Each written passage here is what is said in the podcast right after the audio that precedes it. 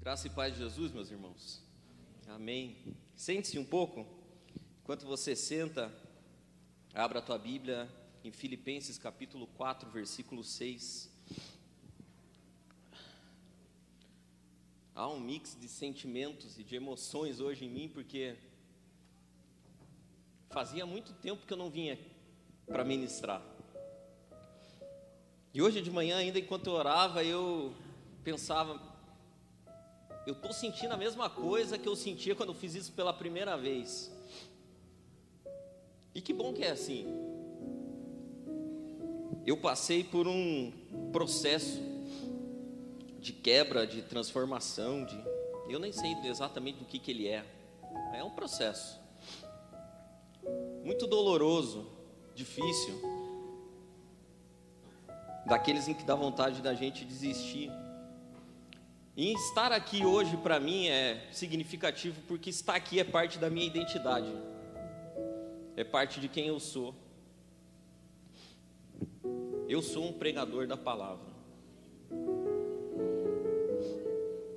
E de todas as coisas que eu perdi no processo, essa era uma das que mais me doía.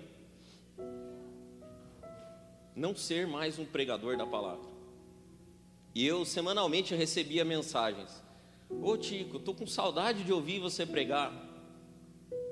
E todas as vezes que eu respondia, eu falava, em breve. E quando eu terminava de responder aquilo, eu fazia uma oração: Deus, quando vai ser isso? E era sempre um silêncio. E de todas as pessoas que me mandavam mensagem, a que mais me doía era uma que vinha ao vivo. A Helena, durante muitos domingos, porque a Helena cresceu, ela nasceu, eu era um pregador. E durante muitos domingos a Helena, todo domingo, me perguntava o seguinte: Papai, quem que vai fazer a pregação hoje? E eu respondia para ela: O tio Del, queria que fosse você. E hoje de manhã, enquanto a gente tomava café para vir para a igreja, eu perguntei para ela, falei, Helena, sabe quem vai fazer a pregação hoje? É você, né, papai? falei, Sim. Então tá aqui hoje para mim é um mix de sentimento, é um E eu desejo que o Espírito Santo fale com você. Porque essa palavra foi a que eu recebi para entregar. E sempre o silêncio de Deus não confirmava a data da minha volta. E algumas semanas atrás eu estava viajando, ouvindo louvor, e a palavra começou a fluir no meu coração e eu senti de Deus que era a hora de voltar. E um ano e meio depois, eu estou aqui de volta. E o meu desejo é que o Espírito Santo fale com você. Filipenses capítulo 4, versículo 6 diz o seguinte: Não estejais inquietos por coisa alguma, antes as vossas petições sejam em tudo conhecidas diante de Deus pela oração e súplica, com ação de graças, e a paz de Deus, que excede todo o entendimento, guardará os vossos corações e os vossos pensamentos em Cristo Jesus. A paz de Deus, que excede todo entendimento, guardará os vossos corações e os vossos pensamentos em Cristo Jesus. Essas palavras foram escritas por Paulo no final da vida. Só que se nós olharmos a vida de Paulo em flashback, ele não viveu essas palavras a vida inteira. E essa é uma das coisas que mais me encanta na vida do apóstolo Paulo, porque ele talvez seja o personagem mais sincero da Bíblia. Quando eu leio o livro de Daniel, eu me sinto envergonhado com o tamanho da fé de Daniel, porque Daniel tinha uma fé que extrapolava os limites. Daniel escrevia as coisas que ele vivia na íntegra. Ele ficou de fato sem comer, ele foi jogado daqui para lá, de lá para cá, ele teve em posição de poder, ele teve fora de poder, ele se manteve firme. O apóstolo Paulo era um pouco diferente, porque o apóstolo Paulo se parece muito comigo e com você. Se nós chegássemos para o apóstolo Paulo e disséssemos seguinte: Ô Paulo, essas palavras aí de Filipenses são fenomenais, né? Mas você vive isso aí constantemente? Eu tenho certeza que a resposta dele seria: ah, o texto é bonito, mas eu mesmo não, não vivo assim. O apóstolo Paulo tem obras incríveis e Deus usou a vida desse homem para construir a cultura em que a gente vive. A cultura ocidental foi construída com base naquilo que o apóstolo Paulo ensinou. O apóstolo Paulo escreveu cartas que são consideradas verdadeiras obras de arte. Se você vai ler Romanos, é, a masterpiece de Paulo, é praticamente um tratado teológico. O homem era culto, ele sabia como falar, ele sabia o que falar, ele sabia como colocar as palavras. Ele fala da fé em Jesus Cristo, que na época era algo louco, e da ressurreição, com uma clareza e com uma convicção que é impressionante.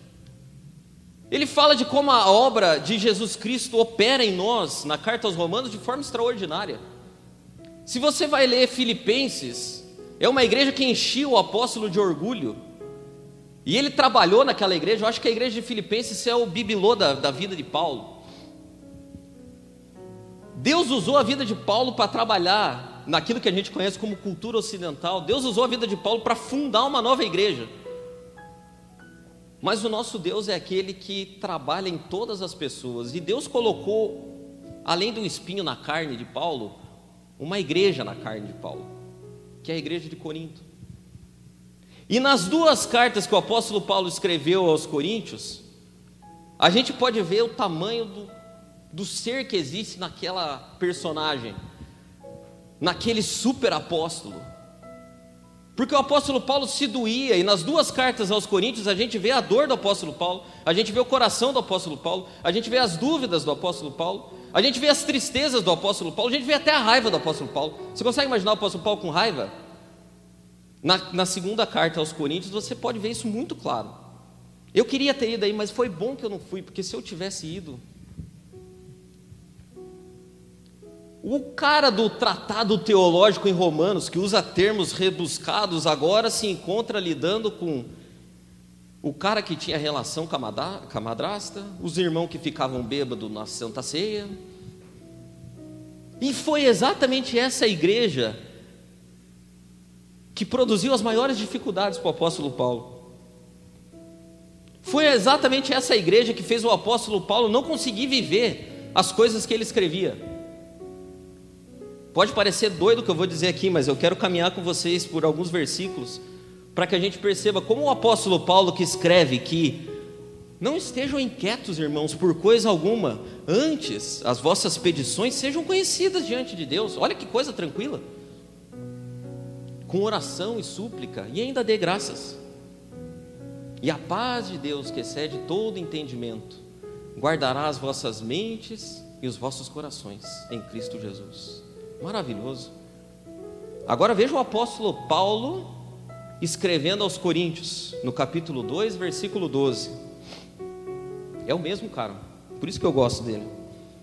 Quando cheguei à cidade de Troade para anunciar as boas novas de Cristo, o Senhor me abriu uma porta de oportunidade, ou uma grande porta em outras versões. Contudo, não tive paz em meu espírito pois meu querido irmão Tito ainda não havia chegado com notícias de vocês. Assim, despedimos me dos irmãos dali e fui para Macedônia para procurar o Tito. Cadê a paz que excede todo entendimento? Cadê as orações com súplicas e ações de graças? Não deveria estar escrito aqui, quando eu cheguei a Troade para anunciar as boas novas, o Senhor me abriu uma porta, mas eu estava preocupado, então orei ao Senhor. E a paz que excede todo entendimento invadiu meu coração e aquela grande porta de oportunidade foi aproveitada. Cadê a oração? Senhor, o que eu devo fazer? Aqui a gente só lê que ele chegou, não houve paz. Então eu me despedi dos irmãos e eu fui embora, rejeitando a grande porta que o Senhor me havia aberto. Por isso o texto, o, o tema da mensagem de hoje é portas, capas e preocupações. Porque eu e você andamos diante de portas abertas por Deus. E a Bíblia diz em Apocalipse capítulo 3, versículo 8: Conheço as suas obras, eis que, coloquei diante de você uma porta aberta, que ninguém pode fechar. Veja, e o Senhor, sim, o Senhor cumpre exatamente aquilo que ele fala. Havia para o apóstolo Paulo entrou de uma porta aberta pelo Senhor. E a Bíblia diz que a porta que o Senhor abre, ninguém pode fechar. E Paulo sabe exatamente a, o significado das palavras que ele escreveu para Filipenses, porque ele sim viveu momentos de tribulação, de angústia, de preocupação excessiva, de estar diante daquilo que Deus tinha preparado para ele e não conseguir fazer, de estar diante daquilo que Deus tinha vocacionado ele e não conseguir fazer, de estar diante de uma grande oportunidade que Deus colocou e que ele sabia que ninguém podia impedir e ele não conseguia aproveitar. E eu e você vivemos exatamente assim. Nós andamos em busca de oportunidades. Quantas vezes você já orou pedindo, Deus, me abra uma porta? Deus, me mostre um caminho. Mas a tua mente é atribulada e confusa, não consegue identificar as portas que se abrem diante de você. O apóstolo Paulo tinha experiência nisso, porque ele vivia a vida dele em busca de oportunidades. E Deus tem um senso de humor tremendo. Deus tem senso de humor. Deus tem um senso de humor maravilhoso, porque Paulo já tinha estado exatamente nesse mesmo lugar, nessa mesma cidade, desejando pregar nesse mesmo lugar, e a Bíblia diz que ele foi impedido pelo Espírito Santo. Olha o que diz em Atos capítulo 16, versículo 6. Paulo e seus companheiros viajaram pela região da Frígia e da Galácia tendo sido impedidos pelo Espírito Santo de pregar a palavra na província da Ásia. Quando chegaram à fronteira de Mícia, tentaram entrar na Bitínia, mas o Espírito de Jesus os impediu. Então contornaram a Mícia e desceram em Troade. Aí Paulo tinha pensado assim: agora Deus me abriu uma porta aqui em Troade, eu vou falar aqui porque Deus me quer aqui nesse lugar. Mas, durante a noite, Paulo teve uma visão na qual um homem da Macedônia estava em pé e lhe suplicava: Passe a Macedônia e ajuda-nos. Depois que Paulo teve essa visão, preparamos-nos imediatamente para partir a Macedônia, concluindo que Deus nos tinha chamado para pegar o evangelho lá. Paulo já tinha estado em Troade. Paulo era um cara que andava sendo dirigido pelo Espírito Santo. Paulo desejava estar onde Deus queria que ele estivesse. A vida inteira de Paulo foi assim. Agora, a loucura do que está acontecendo por trás do texto que a gente leu é que o próprio Espírito Santo tinha conduzido Paulo a Troade, e, segundo ele mesmo, tinha aberto uma grande porta, mas não há paz no meu espírito. Eu não consigo entrar na porta de Deus porque não há paz em mim. E é tão, é tão louco, porque eu e você, eu pelo menos, tenho uma, uma escapada tremenda com Deus, porque assim, eu volto e meia não sei o que Deus quer de mim. Então eu vou fazendo as coisas que eu tenho que fazer. Eu vou vivendo a vida do jeito que eu tenho que viver. E eu sempre oro, Deus, me mostra qual é o teu caminho para mim. E aí, quando não mostra, eu estou fazendo as coisas do jeito que eu acho que tem que ser. Agora, o Paulo aqui não tinha nem essa desculpa, porque ele mesmo escreveu assim: O Senhor me abriu uma grande porta de oportunidade. Ele sabia. Ele sabia que ele já tinha querido estar naquele lugar e não pôde. Ele sabia que dessa vez ele estava exatamente onde ele deveria estar e que Deus estava fazendo exatamente o que só Deus poderia fazer, que era preparar o coração das pessoas. Agora, a loucura é que ele olha para aquela porta, olha para as pessoas, olha para ele mesmo e fala assim: Cara, eu não consigo ficar aqui, eu preciso ir embora. Tchau.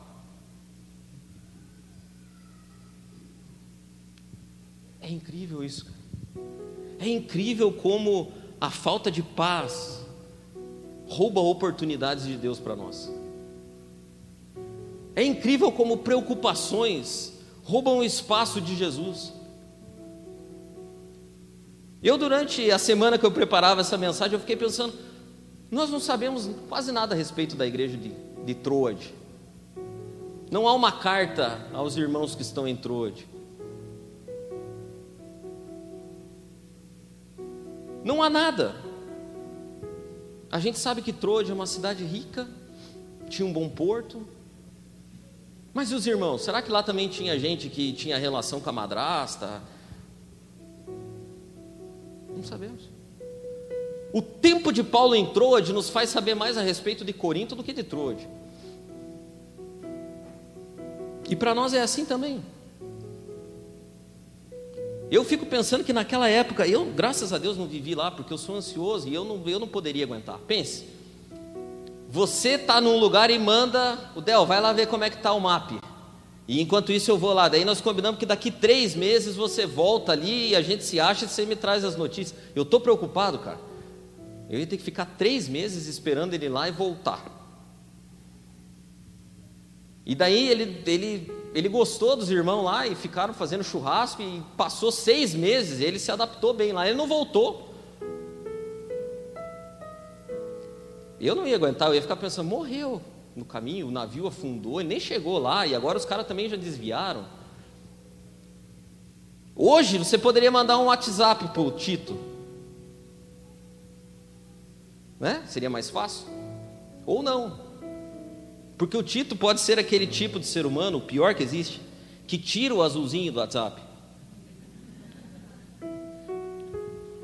Esse, desculpa, irmão, mas isso aí você vai até vai para o céu, mas vai morar longe, viu, do centro. Porque essa é a pior classe de seres humanos.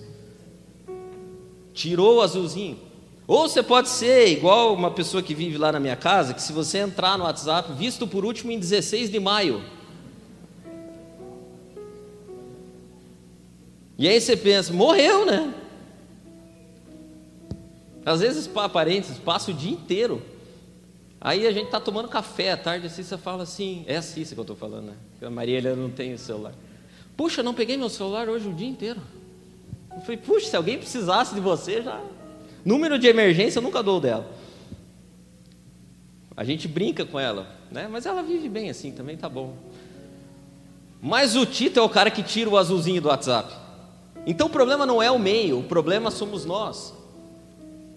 Se você manda uma mensagem para a pessoa que não tem azulzinho, você fala assim, putz, cara. E se ela tem o azulzinho, é pior ainda. Que tem uns que tem o azulzinho, lê a mensagem e não responde nada. E aí você fica, cara, o que será que ele tá, deve estar tá pensando que, que. Será que eu mandei alguma coisa errada? Você manda um emoji assim para dar uma disfarçada, tem uma carinha bonitinha. Eu não estava bravo, né? Mandei um, aquela carinha com bochechinha vermelha. A gente vive num estado completo de ansiedade e de preocupação. E esse estado de ansiedade e de preocupação roubam oportunidades. É sobre elas que eu queria falar com você hoje. Tudo isso era só uma introdução. O que, o que Paulo perdeu e por que ele perdeu? As coisas que perdeu por falta de paz. Porque o texto é muito simples. A gente precisa tentar ler as entrelinhas dele. Paulo diz que chegou ali, Deus abriu uma oportunidade, eu não tinha paz no meu espírito, dei tchau para os irmãos e fui embora. Parece Parece até que Paulo tem um mérito, não, estou preocupado com o Tito aqui, né, tal, tal, tal. Mas Deus estava trabalhando em Paulo e ele não estava entendendo. A primeira coisa que o apóstolo Paulo tinha, que eu tenho muito e que é terrível, cara, é a tentativa de controlar o imponderável. Olha o que ele disse: Cheguei em Troade, a porta se abriu, mas não tinha paz no meu espírito, porque o Tito não tinha, aqui, Coríntios 2 Coríntios 2,13. Tito ainda não havia chegado com as notícias de vocês. O que Paulo estava tentando é controlar algo imponderável. Ele mandou o Tito para lá. O Tito estava fazendo o serviço, desligou o WhatsApp, tirou o azulzinho e não tinha voltado. E Deus estava dizendo para o Paulo o seguinte: Paulo, em primeiro lugar, meu amigo, a igreja de Corinto não é tua, é minha. Segundo lugar, o Tito não é nem teu funcionário, é meu também. E as coisas que estão acontecendo lá, você não tem controle. E isso é a pior coisa para uma pessoa controladora. Eu falo de controle porque eu sou extremamente controlador. A pessoa que deseja controlar tudo, ela vive uma das atividades mais estressantes que existe, que é essa tentativa de manobrar as coisas. A tentativa de fazer com que as coisas convirjam para aquilo que eu quero. Isso ajuda algumas vezes, mas estressa demais. Estressa você e estressa os outros que estão na tua volta também. Porque o Tito, se tivesse a oportunidade de mandar uma mensagem para o Paulo, acho que ele mandaria: Ô Paulo, cara, você não me mandou aqui, por que você não vem então? Vem você.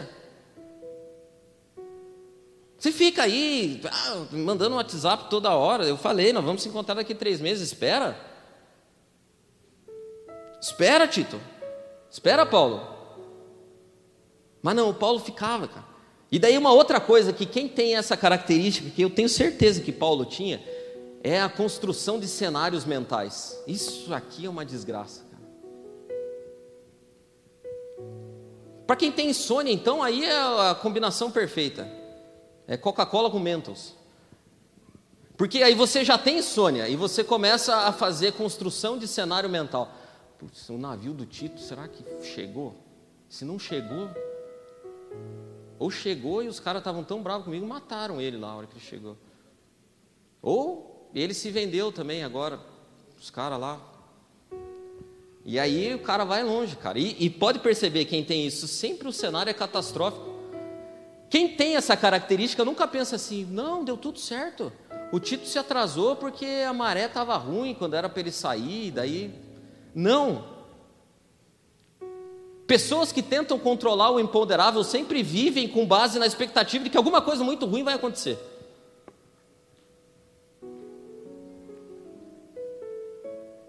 E Deus estava trabalhando com Paulo. E eu tenho certeza absoluta, absoluta, não está no texto, mas eu tenho uma convicção, porque todas as vezes que a gente está nessa situação, a gente ora. E se você é um cara que tenta controlar o imponderável, você vai concordar comigo. Nunca Deus responde.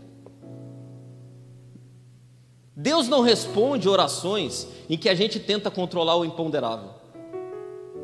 Porque seria como se Deus estivesse dando satisfação para nós.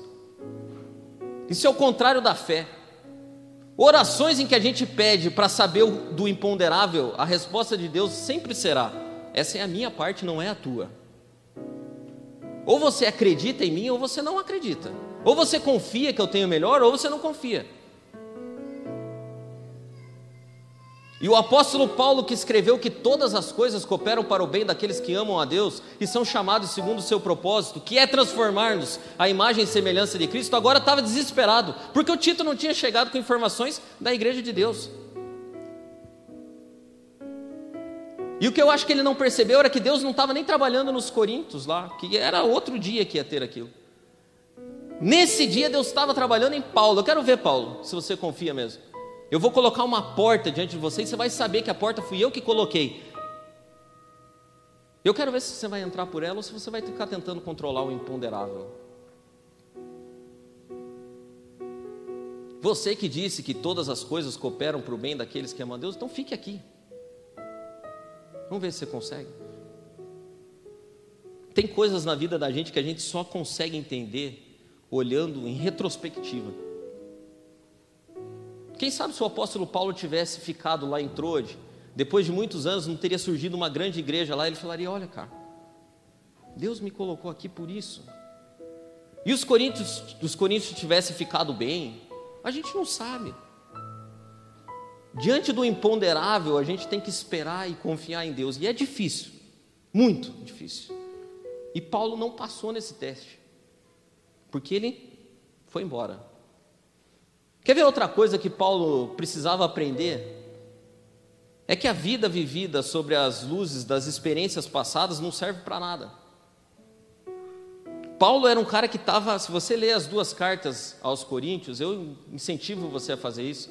Você vai perceber o tamanho da mágoa de Paulo com aqueles caras, porque aqueles caras também eram, era, meu Deus. Eles vão morar junto com os que tiram o azulzinho do WhatsApp. Os caras eram, eram traia, assim, da pior categoria de gente, cara. Porque além deles tolerarem lá o cara que tinha relação com a madrasta, de ficar bêbado na ceia, eles ainda se achavam espiritual. Espiritual a tal ponto de olhar e falar assim: eu acho que o apóstolo Paulo não é tão apóstolo assim, é mais ou menos. Eu acho que ele não merece esse crédito todo, eu vou ficar com Apolo. Eu vou ficar com Jesus mesmo, porque Paulo, os caras estavam nesse nível de depravação e contestando se o apóstolo Paulo era de fato apóstolo. E o apóstolo Paulo estava tão envolvido nisso que ele, ele entrou na loucura dos caras e começou, é, eu vou me gabar também, já que os outros se gabam, eu também vou me gabar. Eu, eu, eu nasci judeu, eu sou da tribo de Benjamim, falo oito idiomas, sou cidadão romano, não sei o que. Conheço um homem que foi para o céu, que daí ele não queria falar dele, né? Conheço um homem que foi levado para o céu e viu coisas que palavras não podem dizer. Ele entrou na loucura. A mágoa dele era tão grande que ele entra na loucura do pessoal e começa a falar coisas. Ah, vocês estão falando do Apolo, eu vou falar de mim.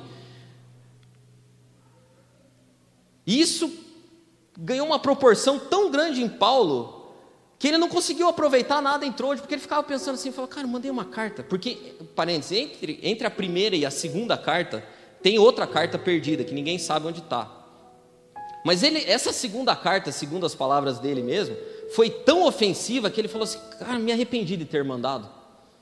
Hum, não devia ter mandado. Falei o que não devia falar. Paulo estava vivendo num lugar com base nas experiências e coisas que ele tinha vivido em outro lugar. Isso é tão real em nós também. Quantas vezes você troca de trabalho se você saiu demitido de lá, pelo amor de Deus, aí você vai chegar na outra empresa falando que é aquela empresa que eu trabalhava, se for no mesmo ramo, então aí tá feito. Eu trabalhava lá, mas o pessoal não valorizou e tal, e você está vivendo uma água ali. É aquela, quer ver outra coisa? Igreja, quando você troca de igreja, meu Deus, você fica um ano falando mal da igreja anterior. Ah, porque aquela igreja tinha esse defeito, aquele outro. Eu acho que Deus estava falando assim, ô Paulo, aqui é Trode agora, Paulo. Trode, esquece Corinto, esquece. Trode, Paulo. O que, que você vai fazer aqui em Trode? Onde é que você está pregando, Paulo? Onde é que você foi? Qual é a praça de Trode aqui, Paulo? Você sabe onde é que ela fica? Qual foi as mensagens que você pregou? Qual que é o dilema dos irmãos aqui de Trode? Esquece Corinto, Paulo, agora esquece um pouco. Deixa Corinto lá, eu estou cuidando do Corinto, eu quero saber o que você está fazendo em Trode. E você, meu irmão? O que você está fazendo na empresa onde você está hoje lá? O que você está fazendo aqui no MAP? O que você está fazendo na tua família? Onde você está? Deus está interessado em saber o que você está fazendo onde você está. Esquece, esquece Corinto um pouquinho, Paulo. Esquece. Mais uma coisa que nos impede de aproveitar as portas que Deus abre são falsas expectativas e a falta de foco no que importa. Porque Paulo viveu toda essa confusão e falou para os irmãos lá: então estou indo embora, pessoal, porque eu não consigo ficar aqui. Eu vou para Macedônia, que é mais perto de Corinto. Eu quero saber se, se Tito já chegou ali. Eu vou até a metade do caminho para encontrar com ele. E foi. E chegou lá e escreveu daí, em 2 Coríntios capítulo 7, 5 o seguinte: Quando chegamos a Macedônia, não tivemos nenhum descanso. Porque é isso que acontece quando a gente foge. Quando chegamos a Macedônia, não tivemos nenhum descanso. Enfrentamos conflitos de todos os lados, com batalhas externas e temores internos. Eu não sei se você percebe aqui, mas tudo indica que a situação de Paulo piorou quando ele saiu de Troade. Porque em Troade havia uma porta aberta pelo Senhor, então as circunstâncias eram maravilhosas. E medo dentro de Paulo. Quando ele chega na Macedônia, o troço desanda, porque aqui na Macedônia é problema de tudo quanto é lado. É conflito externo e os temores internos continuam. E é exatamente o que acontece comigo e com você quando a gente dá os nossos jeitinhos para fugir das portas. Essa coisa de você sair do lugar onde Deus colocou você. Essa coisa de você saber o que você tem que fazer, mas não fazer e tentar dar outro jeito.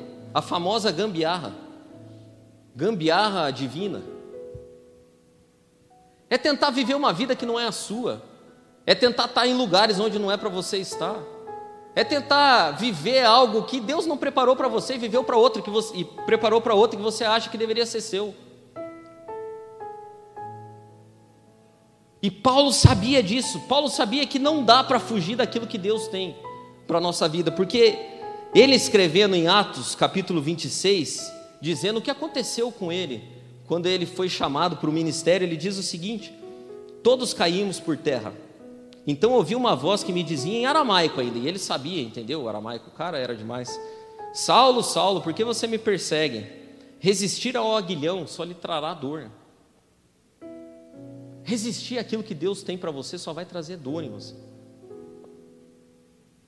Machucar. Colocar você para baixo. Resistir às portas que Deus abre porque não são aquelas que a gente queria, só traz dor. Vai fazendo com que a gente se transforme em um personagem E Deus não se relaciona com personagens. Deus só se relaciona com as pessoas que Ele criou e Ele sabe quem são. Uma vida preocupada como essa que Paulo estava vivendo em Troade, vai deixando capas pelo caminho. Paulo chega no final da vida dele, preso em Roma, quando ele escreve para Timóteo, no segunda carta a Timóteo, no capítulo 4, 13. É uma das poucas referências que a gente tem ao momento de Paulo em Troade.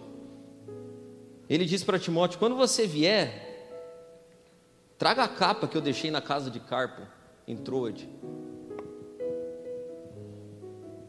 A capa que eu deixei lá.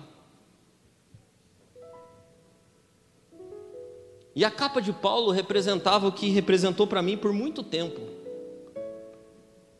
um corpo presente e uma mente ausente. Lá na minha casa, um dos momentos mais familiares que existem são as refeições. A Cissa, ela, ela implementou desde que a gente casou uma regra e é muito legal. Lá em casa não tem televisão enquanto a gente come e ninguém come fora da mesa também. Então não pode assistir televisão, assistir o Globo Esporte enquanto come não dá. E também não se come fora da mesa. E todas as refeições a gente faz juntos, quatro, e na mesa. E é na mesa que nós sabemos quais são os conflitos com os colegas da escola. É na mesa que a gente identifica a personalidade que precisa ser trabalhada ali nas meninas. É na mesa em que eu conto como é que foi o dia e como é que está sendo as coisas. É na mesa que a gente faz planejamentos. É na mesa em que a gente sonha coisas. É na mesa que a gente agradece pelas coisas. Então a mesa lá em casa é é um momento especial. E a principal queixa da Cissa no processo que eu passei é que eu estava na mesa, mas a minha cabeça nunca teve na mesa. Durante muito tempo eu deixei a minha capa na mesa.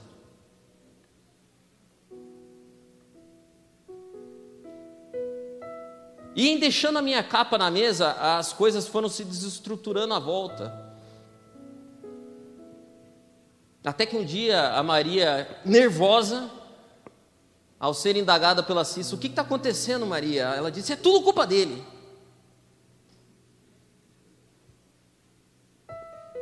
Porque corpos presentes com mentes ausentes não servem para nada. Estar em mesas de corpo presente não adiantam nada. Estar em relacionamentos com o corpo presente, mas com a mente ausente, não adianta nada.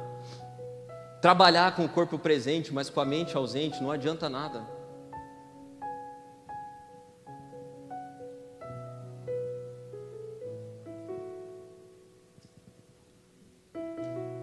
Deus trabalha no agora. É na mesa que você está sentada hoje. É no relacionamento que você está hoje. É no trabalho que você está hoje. É na situação que você está hoje, na circunstância que você está hoje. Isso é tão louco que às vezes a gente não aproveita nem os refrigérios que Deus dá no momento de dificuldade. Porque Deus não nos leva além do que a gente pode. Existem fases da vida em que a gente passa por uma dificuldade tremenda. Mas sempre no meio das dificuldades tem um diazinho que no meio da chuva sai um solzinho de leve assim. É como se Deus falasse assim: Ó, eu sei que agora ia arrebentar, então vamos. Aí, dou uma tiradinha.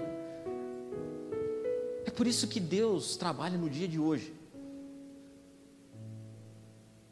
E a pergunta que eu faço para você é: onde é que você tem deixado tuas capas?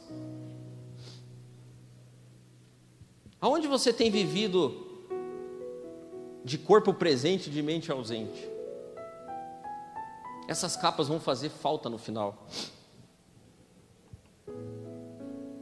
O apóstolo Paulo escreveu que a paz de Deus que excede todo entendimento guarda as nossas mentes e os nossos corações. Porque as verdadeiras batalhas da vida não são desenroladas nas circunstâncias.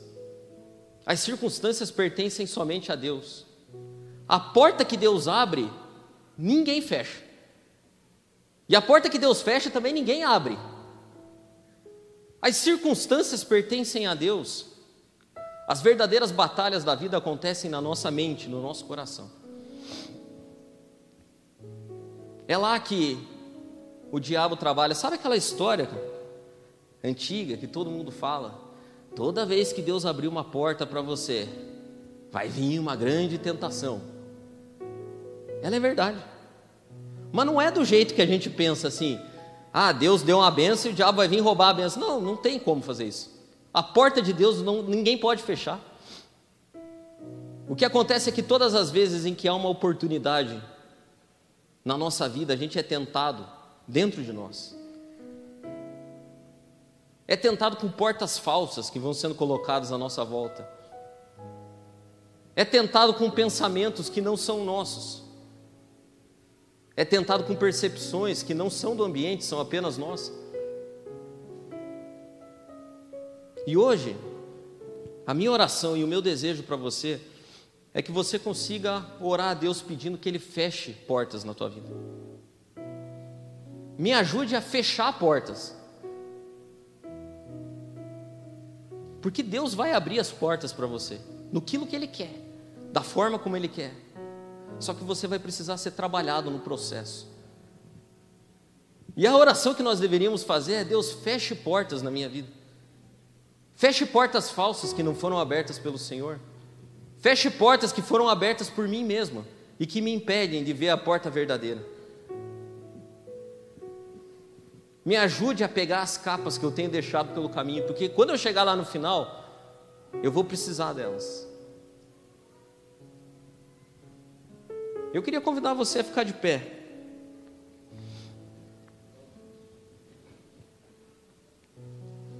E pedir que o Espírito Santo mostre para você as suas portas, as suas capas,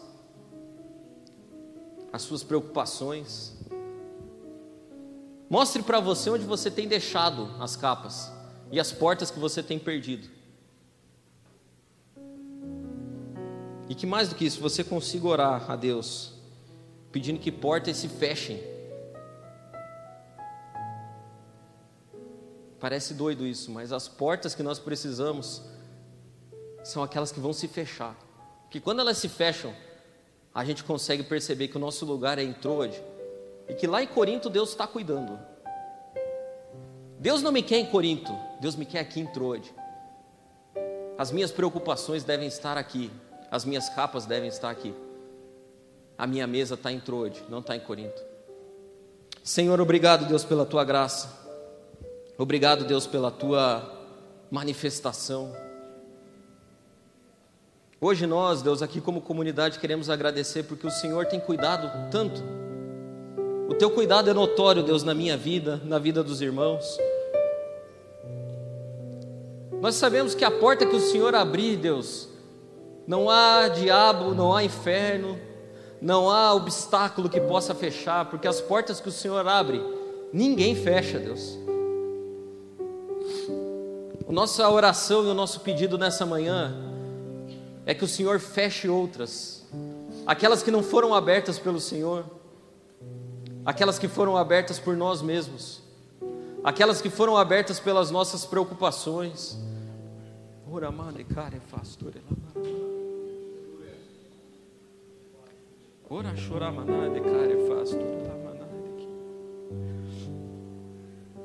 Aquelas portas que nos levam para Corinto, Deus, quando o Senhor nos quer entrou aqui. Nos ajuda, Senhor. Preciso aprender um Nos ajuda. Nos ajuda. Nós confiamos no Senhor. Deus, o imponderável está nas tuas mãos. de Deus, Nos ajuda a vestir a nossa capa e sentar na mesa que o Senhor nos preparou hoje, Pai. Para a glória do teu nome, Jesus. Amém. Se uma porta se fecha aqui,